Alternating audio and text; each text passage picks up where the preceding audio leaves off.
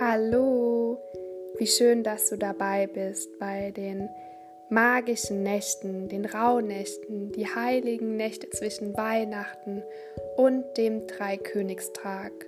Sie gelten als die heilige Zeit. Die zwölf Tage, Nächte stehen symbolisch für die zwölf Monate im neuen Jahr. Sie sagen jeweils die Ereignisse im zugeordneten Monat vorher. Viel Magie wünsche ich dir und viel Freude beim Anhören. Mit Herzensgrüßen, deine Lena.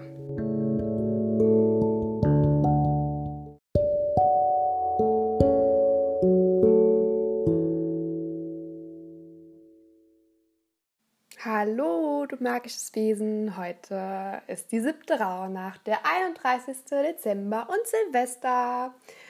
Und bestimmt freust du dich schon aufs neue Jahr. Und heute widmen wir uns dem Juli im kommenden Jahr, die Vorbereitung auf das neue Jahr.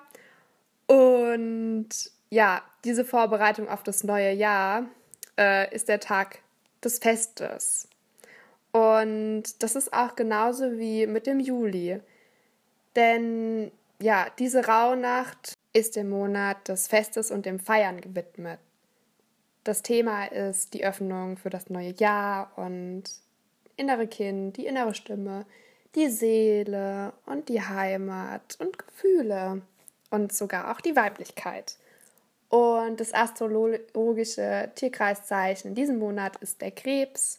Ja, nachdem du deine Manifestation für den Juli gezogen hast, aus deinem Wasserglas von den 13 Manifestationen, die du am Anfang gesetzt hast, ähm, kannst du zum Beispiel folgende Rituale noch einfließen lassen, dass du zum Beispiel ein Bad nimmst und alles abwascht, was altes, all, altes, alles Alte an dir, was noch irgendwie, ja, noch vielleicht wo hängt, dass du alles einfach abwascht, abwäschst.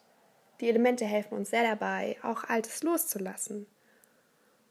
Und was du noch tun könntest, wäre auf jeden Fall deine Wohnung zu räuchern, da die Tore zu höheren Welten größer geöffnet sind um so ausschließlich die Wesen einzuladen, die du einladen möchtest. Und das kannst du zum Beispiel mit Weihrauch oder Salbei tun.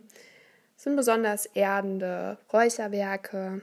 Und falls du magst, kannst du rote Unterwäsche tragen.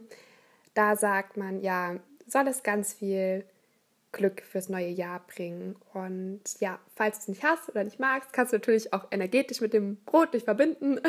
Das reicht auch vollkommen aus. Ähm, also hab keine Angst.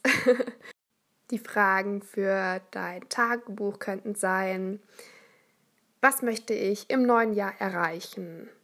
Und was möchte ich bestärken? Was möchte ich vielleicht endgültig loslassen?